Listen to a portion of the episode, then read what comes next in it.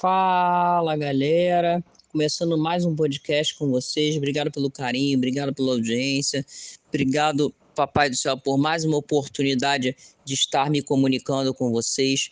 Galera, eu vou falar aqui para vocês que sempre me perguntam, apesar da minha resposta ser óbvio, quem foi o melhor do brasileiro de 2023?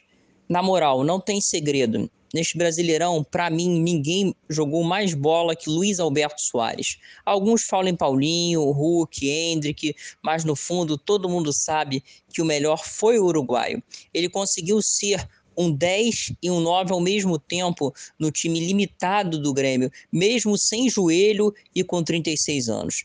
O cara foi líder em participações, líder de assistências, ele teve 28 participações, 11 assistências, foi vice-artilheiro com 17 gols e vice-campeão. Eu já cansei de falar aqui, mas vou falar pela última vez.